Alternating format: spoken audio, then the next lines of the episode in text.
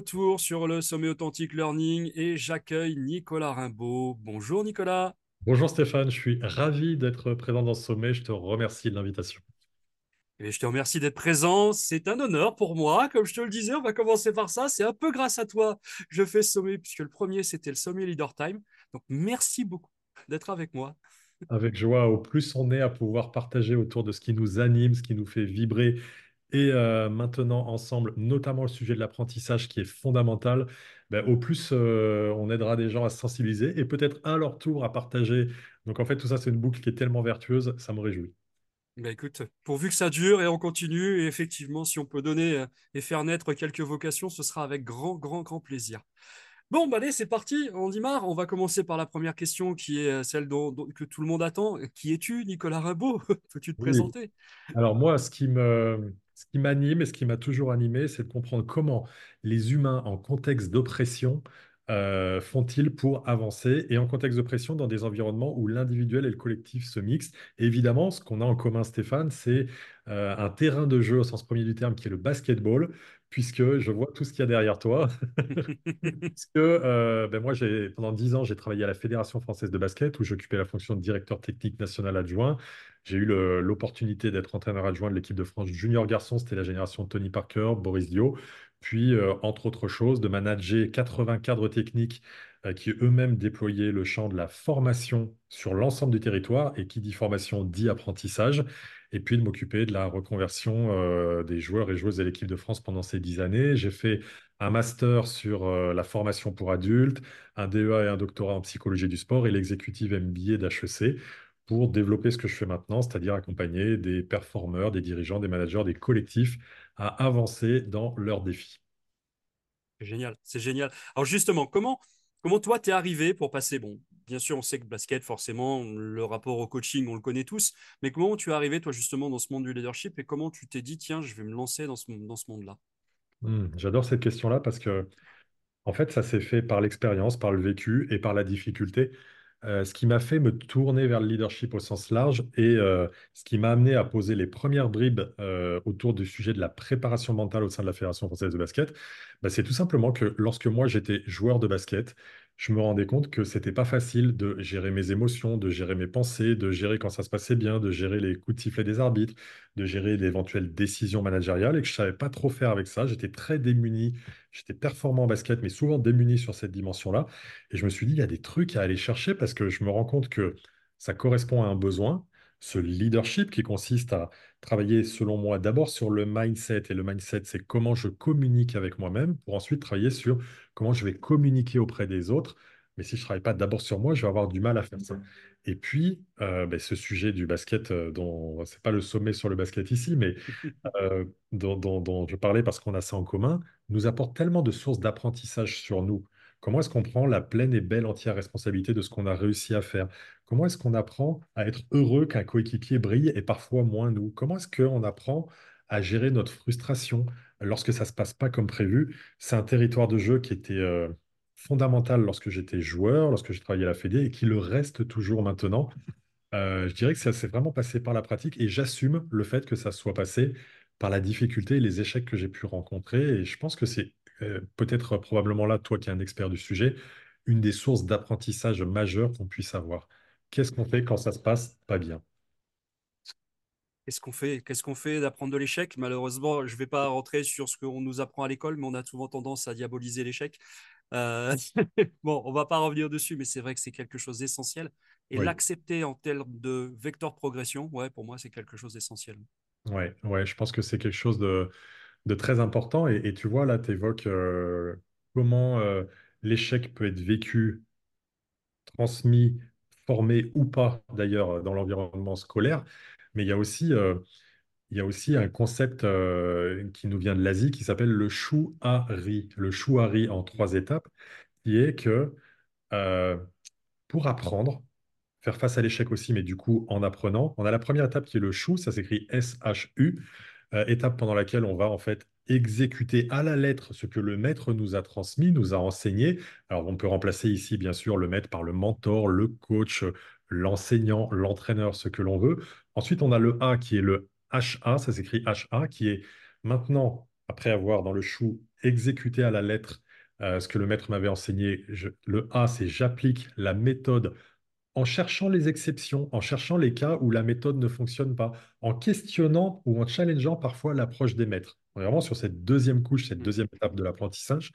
Et puis la troisième, qui est le RI, RI, où là, clairement, c'est s'autoriser à casser les règles. Là, mais parce que j'ai exécuté d'abord à la lettre, parce qu'ensuite j'ai questionné là où ça marche pas et j'ai challengé un peu, je peux sur cette base-là, quand on est dans des cas complètement différents et avec ma singularité, ma personnalité, casser les règles, transcender le cadre, faire mienne, les règles qui ont été imposées par le maître et à mon tour, probablement que je vais pouvoir, comme toi tu le fais à travers ce sommet suite euh, au mien, enseigner à d'autres et transmettre à d'autres. Et donc, en fait, ce qui est intéressant, c'est que pour moi, apprendre, c'est aussi se poser cette question de est-ce que je suis juste là pour répéter un modèle ou bien pour voir quand il fonctionne pas et surtout pour en sortir quand c'est vertueux?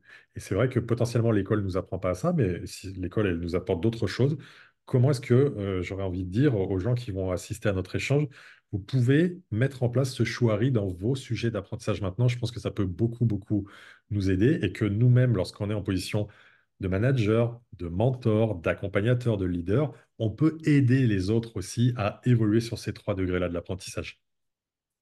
Génial, génial. Ça m'a fait penser à l'apprentissage du geste du tir au basket. Hein, à la fin, on a tous un geste différent et on a tous une façon de faire différente. Et à la limite, tant que ça marche. On a tous des gestes et des fondamentaux différents. Moi, je sais que sur la fin de ma, carrière, j'étais là en train de comme ça et que je shootais quasi à la fin que avec une main. Sauf que les principes fondamentaux de l'alignement sont là, c'est-à-dire la première étape de ce qui m'a été enseigné est intégré, implémenté et incarné. Et donc, c'est toujours ce sujet dans l'apprentissage de quels sont les fondamentaux qui sont intangibles et qu'on doit respecter versus une fois qu'on a bien solidifié ces, fondamentaux, comment est-ce qu'on peut individualiser ta façon d'animer ce sommet va être différente pas meilleure, pas moins bien que, celle de mon sommet que je vais animer juste après, etc., etc. Bon, c'est génial, c'est génial. Je voudrais juste euh, arriver sur une petite phrase parce que c'est une phrase que, tu dis souvent et que j'ai lu souvent avec toi. Euh, je consacre ma vie à étudier à modéliser ce qui fait que les gens ordinaires arrivent à obtenir des résultats extraordinaires. Ouais, Peux-tu m'en dire plus? je, je peux vraiment t'en dire plus parce que En fait, moi, j'avais la croyance ou l'illusion qu'il y avait des gens qui étaient extraordinaires et qu'il y avait les autres, le bas peuple dont je faisais partie. Mais en réalité, en, en identifiant euh, Tony Parker, Daniel Narcisse, avec qui j'ai pu travailler l'un et l'autre, de qui ils étaient jeunes enfants, de leur cellule familiale, de qui ils étaient, ben, ils n'avaient rien d'extraordinaire, ces gens-là. Par contre, probablement qu'ils se sont autorisés à aller voir l'extraordinaire en eux et à se dire, je n'aurai pas de limite. Et ce sujet-là, pour moi, il est important. C'est le sujet que j'essaye de pas que j'essaye, que je me fais fort d'amener dans quasi chaque interaction humaine que je peux avoir, que ce soit du coaching, du mentoring, de la formation, de la conférence ou un échange tout simple, comment est-ce qu'on peut empuissancer les autres? L'empowerment en anglais, comment est-ce qu'on peut amener les autres à se voir plus puissants qu'ils le sont? Euh, pas plus tard qu'hier encore, je disais à ma fille, mais ma chérie, euh, je veux que tu vois en toi ce que moi je vois en toi, c'est-à-dire à quel point tu es grande, puissante, forte, talentueuse, plutôt que oh, j'y arrive pas, c'est difficile, etc., etc. Et donc, ce sujet de l'ordinaire versus extraordinaire, c'est comment est-ce que on peut aider les autres à apprendre à voir en eux leur propre lumière et leur propre rayonnement. Tu vois, moi, je mesure 1m98, mais en fait, une grande partie de ma vie a consisté à me voir à l'intérieur de moi aussi grand que j'étais à l'extérieur parce que je me voyais pas très grand. Et je me rends compte que c'est un axe majeur qui peut permettre à, tout un chacun, mais vraiment sans aucune limite, quelle que soit notre origine, notre catégorie socio-professionnelle, à faire des choses grandes, quelles qu'elles soient, dans le champ qui nous anime. C'est génial, c'est génial ce dépassement de soi, cette connaissance de soi. Parlons-en un petit peu justement de la connaissance de soi. D'après toi, d'après ton vécu, en quoi ça nous aide à mieux apprendre et à mieux se développer? C'est facile, hein, j'ai là. Ta question est pertinente parce que au-delà de ça nous aide à apprendre, c'est la base de tout et c'est le socle de tout. Si je pars pas de qui je suis, comme je suis configuré, avec euh, mes atouts, tu sais, c'est un peu l'histoire de d'un chevalier au Moyen Âge qui va euh, sur le champ de bataille.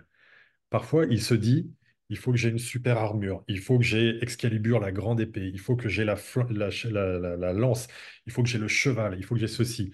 Et on croit que c'est à travers ces outils, armures, skills externes qu'on va pouvoir faire. Mais la vérité, c'est que le plus grand des chevaliers, le meilleur des chevaliers, c'est celui qui, à l'intérieur de lui, a ces vertus que sont le courage. la puissance, la résilience, euh, l'entraînement préparatoire avant d'aller sur ce combat.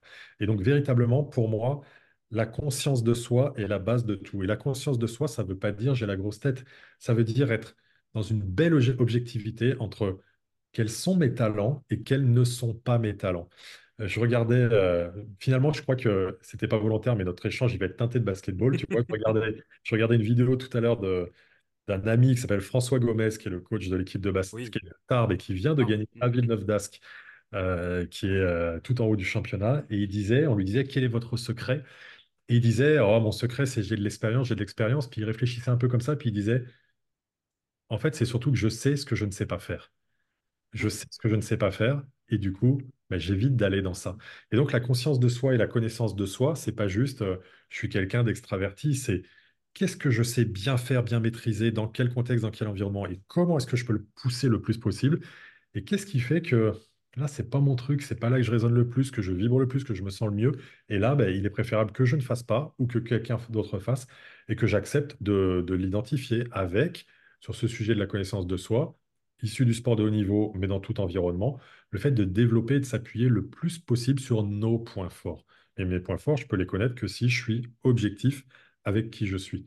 C'est vraiment fondamental. Ta question, elle est pertinente parce que au plus on est dans l'évitement de, de, ce gap dans lequel les humains sont, les humains, ils sont très forts sur le fait de se dévaloriser et à certains moments, d'autres ou eux-mêmes sont capables d'être à se survaloriser. Et en fait, c'est voilà, exactement. Et si je me survalorise dans un environnement dans lequel je, n'ai pas, j'insiste, les outils, les armures pour pouvoir faire, je vais aller à l'échec. Mais si je me dévalorise, je vais peut-être pas relever des défis qui seraient à ma portée et qui me permettraient d'avoir de l'épanouissement et de rayonner dans ce monde-là. Où est-ce que j'en suis? Est-ce que dans ce sujet-là, je me dévalorise? Oui, non. Est-ce que dans ce sujet-là, je m'exagère? Oui, non. Et comment j'arrive à cheminer avec ça? Je me pose très souvent la question pour moi-même. Je sais que faire une intervention, une conférence devant plusieurs milliers de personnes, je sais le faire, je peux le faire, c'est OK. Je me survalorise pas en faisant ça. Mais je sais qu'il y a d'autres types de sujets où je pourrais avoir à me dévaloriser et je travaille dessus pour voir est-ce que c'est objectif? Oui, non. Et est-ce que si ce sont des sujets où je suis peut-être pas au niveau de compétence, je vais pouvoir travailler, notamment grâce à ce que toi tu peux apporter, sur mes apprentissages qui vont se développer en termes de compétences. Génial, génial. Génial. Continuons un petit peu sur ton, ton métier qui est de l'accompagnement, on va dire. Ça peut être du tutorat, du mentorat, du coaching. Enfin bref, voilà, on peut l'appeler de plein de façons différentes, avec plein d'approches différentes. Oui. Euh, tu accompagnes des gens, donc forcément, tu dois avoir certaines résistances au changement. Et moi, je voulais savoir un petit peu comment, comment justement tu gères euh, cette, cette résistance au changement ou à l'évolution que tu peux avoir avec les personnes que tu accompagnes? Super question. Euh, et ma réponse sera toujours honnête. La première, c'est que Quand les gens travaillent avec moi, dans 99% des cas, leur démarche euh, est authentique et ils veulent travailler sur eux. Et c'est parce qu'ils me connaissent dans ma personnalité, etc. Ma personnalité de, de coaching ou d'accompagnement, elle est de réconforter, euh, euh, apporter de la chaleur et du soutien quand les gens sont dans le dur, et elle est de challenger, rentrer un peu dans l'art quand il faut, quand les gens, justement, Mm. se racontent du bullshit ou s'exagèrent. Donc les gens savent qui je suis, et la plupart du temps, quand ils viennent, pas tout le temps, mais la plupart du temps, ils viennent en, en ayant peu de limites, d'obstacles ou de résistance. Maintenant, il peut m'arriver de travailler auprès notamment de collectifs, mais si, mine de rien, tu as raison, auprès de dirigeants d'entreprises euh, qui, eux, pensent que le problème ne vient pas d'eux. Ça veut dire qu'ils sont en train de mettre en place ce qu'on appelle les attributions causales externes. C'est pas de ma faute, c'est de la faute de l'autre. Tu sais, le classique en basket, en foot, ailleurs. J'ai perdu, c'est la faute de l'arbitre. J'attribue la cause du fait que, du truc qui s'est pas bien passé à quelqu'un d'autre. Et donc, en fait, si j'ai des personnes qui sont en mode blocage comme ça, l'idée, c'est juste de les aider à, mettre de la conscience sur le fait que quand on attribue la responsabilité à d'autres ou quand on ne veut pas changer soi-même, on perd notre propre pouvoir. Ah, d'accord, donc c'est pas de votre faute, c'est pas de votre faute, c'est pas de votre faute. Ouais, du coup, il n'y a pas grand-chose à faire sur la situation. Ouais, mais c'est compliqué. Ouais, mais si vous me dites que c'est la faute de votre patron, de votre collègue, de votre conjoint, de ceci, de cela, qu'est-ce que vous voulez qu'on fasse avec ça? Et l'idée, c'est d'aider à comprendre que, mais moi, parfois, je suis dans ces situations-là moi-même avec mes propres coachs, hein, euh, a toujours une part de responsabilité, que plus on observe que notre part de responsabilité, elle est grande, meilleure est la nouvelle, parce que ça veut dire que dans ces cas-là, on a une marge de manœuvre de correction qui est plus grande. Ah ouais, peut-être que là, j'ai pas bien parlé. Ah oui, peut-être que là, j'ai pas pris la décision. Ah, peut-être que là, j'ose pas m'engager. super, on va pouvoir travailler sur cette situation, cette situation, cette situation. Et en fait, plutôt que de les amener à, rester dans le déni, c'est leur montrer que un des actes les plus euh, majeurs chez les humains qui ne performent pas, performer égale atteindre des résultats et être bien, serein, épanoui dans ce qu'on fait, c'est être dans l'évitement. Et la résistance au changement, elle se manifeste concrètement par l'évitement. L'évitement, c'est quoi? C'est je sais que je devrais avoir une discussion avec cette personne pour de bon, je tourne la tête ou je fais comme si de rien n'était. L'évitement, c'est je sais très bien quel acte je dois poser, mais je ne le pose pas. Tu sais, toutes les personnes dont je peux faire partie Mm. par période, en mode, oh là là, il faudrait que je perde deux trois kilos on sait ce qu'on a à faire. Sauf que, commence on- demain. ben ouais, je vais me mettre sur mon canapé, puis tu vois, il reste encore du chocolat de Noël là au moment où, euh, où on est en train de tourner cette vidéo. Je vais manger peut-être deux, trois chocolats d'affilée. Et c'est de l'évitement par rapport à ce que j'ai à faire. Et donc, c'est aider ces, ces personnes-là à identifier peut-être dans leur passé quelles sont ces situations où vous avez été dans l'évitement et ensuite quelles ont été les conséquences. Et puis, c'est, bon, maintenant qu'on a posé le fait que vous êtes dans, euh, euh, il y a de la difficulté à aller dans le changement et que c'est bien compréhensible parce que c'est bien humain, parce qu'on le vit tous à certains moments, comment est-ce qu'on peut y aller avec le plus petit pas possible pour engager de l'action? Pas quelque chose qui, générerait tout de suite du blocage, mais un tout petit pas qui pourrait euh, me faire me mettre en mouvement. Et ça, en général, on y arrive la plupart du temps. Ça tombe bien, c'est le moment de me parler de la fameuse PPP. Tu Je surfe là, tu vois, je n'avais pas prévu, mais là, t'es obligé. Mais oui, la PPP, la célèbre PPP que, que je dois euh, évoquer à chaque fois que je suis euh, sollicité pour un échange comme celui-là. La politique des petits pas. La PPP, c'est la politique des petits pas. Et en fait, c'est comment est-ce qu'on doit se mettre en action, en mouvement. La plupart du temps, je ne sais pas quand est-ce que tu diffuseras notre échange, mais on est en train de le tourner, on est le 8 janvier. Et la plupart du temps, pour la nouvelle année, les gens sont pleins de bonnes résolutions. Le business des salles de sport se fait la première quinzaine de janvier, où les gens justement prennent un abonnement annuel, ils viennent 15 jours et lâchent l'affaire. C'est une grave erreur. La première chose à faire en mode PPP, si c'était ce cas de figure-là, c'est Allez, aujourd'hui, je décide de faire euh, 30 secondes de gainage et 10 pompes. Et demain, je referai la même chose. Et demain, je referai la même chose. Ce qui fait la réussite en toute chose, c'est la constance et la consistance. J'accepte l'idée que chaque jour, je vais devoir faire un petit pas pour y aller. Pas forcément un sprint, pas un marathon, pas un gros truc qui est indigeste, mais un petit pas. Et puis, il se passe quoi à travers la PPP? Il se passe le fait que on est humain, on est parfaitement imparfait, et ça peut arriver à un moment donné que euh, tiens, euh, allez, on est lundi et ce soir, euh, peut-être que euh, je ne vais pas faire euh, ce que je sais que je dois faire pour aller vers mes objectifs. C'est pas grave, on se blâme pas. Par contre, on n'a jamais la possibilité de répéter deux soirs de suite le fait de ne pas faire l'action qu'on devrait faire ou deux fois de suite ou deux jours de suite. Si j'ai raté une fois, c'est pas grave. Par contre, ça veut dire que demain, c'est non négociable, je dois la faire. La PPP, elle est là pour nous aider à nous rappeler l'essentiel qui est chaque jour, un petit pas me fait avancer plus que euh, un gros sprint et je m'arrête une bonne fois pour toutes. Et euh, au-delà de la PPP, c'est accepter que il y a la politique des petits pas qui, elle, est toujours là. Et il y a des fois, je dois faire un sprint. Et il y a des fois, je dois faire un grand saut. Et il y a des fois, je dois faire un gros boulot. En complément, en fonction de la situation, en fonction des objectifs que j'ai. Mais ça n'altère jamais la PPP qui est de toujours avancer. Et dans l'apprentissage, c'est ça. Moi, ma PPP version apprentissage, c'est je ne me coucherai jamais un soir sans avoir appris une nouvelle chose sur l'humain à la fin de cette journée. Et en fait, j'ai tellement d'opportunités à travers notre échange, je vais en apprendre, c'est évident. Et euh, comment est-ce que je vais apprendre chaque jour une nouvelle chose sur l'humain? Ça peut être une petite chose, ça peut être, tiens, j'ai croisé quelqu'un dans la rue qui a eu tel comportement. Étonnant. Je ne pouvais pas penser que quelqu'un puisse réagir comme ça. Ça peut être une conférence, ça peut être un échange, ça peut être une citation. Et j'aime l'idée de mettre en place la PPP sur l'apprentissage de cette façon également. Ça tombe bien parce que moi, c'est vrai que je te cite assez souvent sur cette PPP et aussi pour des personnes qui ont tendance à vouloir être impatients parce qu'on a vu la résistance au Mm. changement, mais on a aussi ceux qui veulent aller trop vite, qui veulent tout tout de suite. Je suppose que tu, voilà, tu dois avoir quelques exemples en tête, non? Et oui, j'ai un exemple pas plus tard euh, d'hier après-midi où euh, ma fille, euh, qui est joueuse de basket au centre de formation de Charleville-Mézières, elle a été arrêtée cette semaine là parce qu'elle avait une petite lésion musculaire et elle a repris ce week-end. Donc ce week-end, elle a fait trois entraînements. Il y a eu huit heures d'entraînement en tout et elle était en mode à l'issue, euh, ah je suis nul, j'y arrive pas, c'est chiant, c'est compliqué, je, je suis Mm. niveau, etc. Et c'était juste de lui rappeler, mais chérie. Heureusement que l'entraînement, ça sert à quelque chose, parce que si quelqu'un qui s'entraînait pas pendant cette semaine, au bout de deux séances, était déjà capable d'être au même niveau, ça pourrait pas fonctionner. Et je lui ai dit, tu vas avoir globalement 15 jours pour te remettre. Là, tu as mal aux jambes malgré le fait que tu aies fait de la prépa pendant euh, les vacances pour revenir.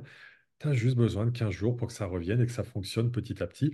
Il y a ça à rappeler comme un principe de bon sens et probablement aider les gens qui voudraient que ça aille vite tout de suite à observer les, les, les résultats atteints, aussi modestes soient-ils, dans le court Mhm. terme. Tu n'es peut-être pas encore là où tu voudrais être, mais regarde, tu es déjà arrivé ici. Tu es déjà arrivé ici. Magnifique. Tu es sur ce chemin, sur celui-là. donc, Génial. Mais Il y a des incidences aussi, je suppose, sur la vie perso, forcément, quand on s'engage dans de la formation, quand on s'engage dans de l'apprentissage ou tout simplement du changement par du tutorat ou du, ou du mentorat. Comment tu vois et comment tu réussis à mettre en place avec les gens que tu accompagnes justement ce, ce, ce bon équilibre entre j'ai envie d'évoluer, j'ai envie d'avancer, j'ai envie d'apprendre et garde ta vie aussi euh, personnelle. Tu parles beaucoup de ta fille, je parle souvent de mon fils. voilà. Qu'en penses-tu? mais ce que j'en pense, c'est que c'est revenir à nos, à nos domaines de vie. Parce que si, par exemple, on décide, comme moi je le fais, si on décide de, de se former et d'apprendre sur l'humain, ça ne veut pas dire qu'on va lâcher le domaine de vie autre. Là, je suis en train de, j'ai commencé une formation là qui va durer sur toute l'année 2024, qui me fait faire, qui me fait suivre en Zoom, en direct, une fois par mois, euh, de 15h à 21h30 le samedi, le dimanche et un mercredi. 6h30 d'affilée, Zoom, en direct, en live. Et déjà, je me disais pédagogiquement, ça va être intéressant de voir comment, euh, comment l'individu va s'en sortir. Et donc, c'est tombé, tu vois, ce week-end, ça tombé ce week-end pour le mois de janvier. Et ben, j'ai fait fait celle de samedi euh, et j'ai pas fait celle de dimanche pour être avec ma fille sur la matinée du dimanche, sur le voir son entraînement du matin, passer du temps avec elle l'après-midi. On peut conjuguer les choses. Je récupérais la formation à côté, etc. Et puis, c'est aussi se rappeler que quand on fait une formation ou qu'on se fait accompagner ou mentorer, bien sûr que ça va avoir des effets collatéraux sur le côté perso, parce que on va avoir une vision de, de la vie, du monde, des, des humains, de, donc nouvelles compétences, quel que soit le domaine qu'on apprend, qui va changer, qui va évoluer. Donc, préparatoirement à ça, c'est important de bien se mettre au clair et d'expliquer à celles ou ceux avec qui on vit qu'on va passer du temps à ça, que ça peut avoir des effets, que c'est important pour nous. Et puis, c'est aussi de rappeler que quand on fait les choses, il y a deux enjeux majeurs qui sont le pourquoi et le pour qui. Pourquoi est-ce que moi, je veux continuer à avancer sur l'humain pour mieux pouvoir servir l'ensemble de- des gens que j'aurai en face de moi sur ces éléments-là de contribution, de fonctionnement dans des collectifs? Mais pour qui je le fais? Pour moi, sans aucun doute, mais aussi pour ma famille, pour ma femme, pour mes enfants, pour être un meilleur leader chaque jour, pour, c'est pas tabou, générer plus de revenus et pouvoir leur offrir euh, des expériences de vie intéressantes. Et revenir au pour qui, quand parfois ben, ça peut nous peser ou nous dire c'est beaucoup de contraintes aussi, toutes ces formations, ces apprentissages, c'est revenir aussi à savoir qu'on le fait aussi pour les autres et probablement pour les gens avec qui on passe du temps. Et je trouve que c'est chouette de rappeler ça de temps en temps. Génial, génial. Quels sont, euh, si je continue un petit peu dans l'évolution, on va essayer d'aller un petit peu plus loin. Comment tu vois, toi, l'évolution de l'apprentissage, du coaching et de tout ce développement personnel? Moi, je mets ça hein, vraiment dans la grande famille du développement personnel. Comment tu vois l'évolution avec l'arrivée notamment d'IA, de nouvelles technologies ou de choses comme ça?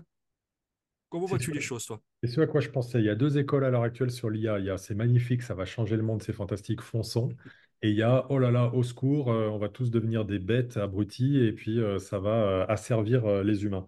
Et fort probablement que la réponse, se trouve quelque part entre les deux, mais quelque part entre les deux, ça ne veut pas dire au milieu. Euh, ce qui m'interpelle quand même, c'est, tu sais, même quand sur nos smartphones, on a les corrections automatiques ou les premiers mots qui commencent à s'afficher, etc. Ça, ça affaiblit nos apprentissages. Euh, je suis le premier quand je prends la route, quasi systématiquement, je mets Waze en route. Ça affaiblit ma capacité à lire un territoire, à découvrir des panneaux, à m'interroger sur où je vais. Donc, il y a un bénéfice à court terme qui est euh, plus de confort, de facilité, mais il y a un gros appauvrissement intellectuel. Donc, et, et tu vois, je suis même pas encore à l'IA, je suis juste sur ce- ces ces deux types d'outils. L'IA, elle va aider. Ce qui est certain, c'est que moi, je suis très serein sur l'IA, par, exemple, par rapport à nos métiers. L'IA, elle ne remplacera pas nos métiers. Mais je suis tellement serein parce que je pense que, paradoxalement, comme beaucoup d'humains vont être un peu plus dépendants de ça, ils auront besoin de plus de quête de sens, d'explication, d'ouverture, de compréhension euh, et d'interaction, malgré tout, avec des humains, quoi qu'on en dise. Maintenant, euh, c'est comment est-ce qu'on peut se servir de l'IA pour que l'IA, elle développe une nouvelle forme d'intelligence en nous, qui sera probablement d'arriver à poser des questions plus intelligentes. Euh, moi, j'ai fait comme tout le monde, j'ai commencé ChatGPT en posant des questions à deux balles, donc j'ai eu des réponses à deux balles. Et en fait, la capacité à donner du contexte, à interroger, à dire ce que l'on attend précisément dans les questions, bref, à rédiger ce qui s'appelle des prompts, ça, ça va être intéressant parce que ça va nous amener à savoir que quand on veut euh, trouver des éléments de réponse, on a besoin de nourrir soit un autre être humain pour qu'il nous le donne, soit une intelligence artificielle pour qu'elle corresponde davantage à nos attentes. Et je crois que ça va être une façon d'améliorer nos intelligences. Il y a eu la digitalisation, on aurait pu se dire nos enfants, ils vont devenir complètement bêtes, complètement... Mais quand je vois mes enfants, euh, j'ai 51 ans, ils sont beaucoup plus à l'aise, même dans le maniement d'un simple iPhone, d'un ordinateur, sur les raccourcis, sur, tu sais, ces trucs-là, on en utilise la plupart des gens que 10% seul, simplement. Ils créent des formes d'intelligence par rapport à ça. Et moi, ce que je crois, c'est qu'on peut trouver des complémentarités dans l'apprentissage entre ce que ChatGPT et ses successeurs ou actuels concurrents vont pouvoir nous apporter, à la condition qu'on soit euh, toujours plus connecté à quel est le besoin humain que je vais servir en apprenant ça. Donc, euh, c'est qu'est-ce qu'on va en faire et comment est-ce que pour moi, c'est un levier de tous les instants. Comment est-ce que cette nouvelle chose, cette nouvelle donne qui, qui, arrive, elle va devenir un atout dans ce que je déploie et non pas un concurrent? Et ça, c'est du pur mindset, en fait. Génial, génial. J'adore cette approche. Quels sont les projets de Nicolas? Alors là, tu me demandais tout à l'heure, on, diffuse euh, la première semaine de février, on va dire entre le 5 et le 10 février, voilà, à peu près. Euh, en février, donc début février, c'est pas grave, je couperai au montage s'il le faut. Euh, qu'est-ce que, quels sont les, quels sont, quelle est l'actu de Nicolas Rimbaud sur les, sur les prochaines semaines? Sur les prochaines semaines, du moment où vous verrez cette vidéo, ce que je veux déployer, c'est quelque chose qui aide encore plus les individus au sein des collectifs. Il y a quatre grandes étapes qui sont comment est-ce que on recrute des gens pour rentrer dans un groupe, une entreprise, un collectif, etc. Ensuite, comment est-ce qu'on les onboard, c'est-à-dire faire l'embarquement, ce qui pour moi n'est jamais fait, l'intégration initiale de quelqu'un au sein d'un groupe. Ensuite, comment est-ce qu'on développe la fédération de la cohésion. Et à la fin, comment est-ce qu'on se sépare de quelqu'un qui sort d'un groupe. Donc, c'est de déployer pour moi des offres qui vont répondre à ces quatre besoins et de déployer encore plus deux thématiques qui sont fondamentales pour moi, qui sont ce que sont les équipes bleues. Une équipe bleue, c'est une équipe dans laquelle il fait bon vivre et dans laquelle on performe. J'ai modélisé ça, d'une part. Et d'autre part, un programme qui va s'appeler Humain au carré. Comment est-ce qu'on accompagne des humains qui eux-mêmes s'occupent d'autres humains? Voilà le programme pour moi sur 2024. Génial, génial. Merci beaucoup, Nicolas. J'ai une dernière question parce que c'est la question que je pose à tous les intervenants. Qu'est-ce que tu as appris, toi, récemment? Qu'est-ce que j'ai appris récemment? Waouh, euh, ben, euh, ce que j'ai appris récemment, ah purée, c'est des choses en plus que je partageais euh, à mon épouse, à mon épouse pas plus tard qu'hier. C'est, tu vois, je, je t'ai pris, c'était pas anodin tout à l'heure l'exemple du chevalier et de l'armure, etc. Beaucoup de, c'est une modélisation que qu'un de mes coachs m'a apporté. Beaucoup de, de nos peurs, de nos blocages, des choses qu'on n'ose pas affronter, on peut les modéliser avec un dragon. Et le dragon, il est là pour faire deux choses. Le dragon, dans la, dans la littérature, il est là pour protéger un, cadeau ou un trésor de grande valeur et ou pour séquestrer une princesse fantastique qu'il faut venir secourir. Et en fait, le dragon, il symbolise euh, ces peurs, ces blocages, ces moments où on ne s'autorise pas à y aller. Cette image, elle m'a beaucoup parlé. Et comment est-ce que nous, chevaliers, avec notre armure intérieure et notre préparation, on va aller sur le territoire du, du dragon pour avancer et faire tout ce qu'on a à faire? J'adore ce modèle parce que. Le dragon, dans ces histoires-là, il vient au-dessus des villes et il les brûle. Donc, en fait, il s'agit de ne pas attendre dans le modèle que nos peurs et nos blocages viennent nous brûler, nous dévorer, mais d'aller au contact sur leur territoire pour pouvoir euh, avancer vers la vie qu'on souhaite. Mon dernier apprentissage, il date de samedi et c'était ça. C'est beau. merci beaucoup. Merci, merci, merci Nicolas d'avoir accepté de participer. Euh, on va vite te libérer parce que même si on est en... je sais que tu démarres dans 15 minutes ton sommet et en live, donc c'est super sympa d'avoir accepté euh, cette interview. Avec joie. À très bientôt. Bravo. Et puis, euh, merci encore. Bravo pour ce que tu déploies. Je vous invite tous à vous rapprocher de Stéphane pour avancer avec lui. Merci Nicolas. Bye.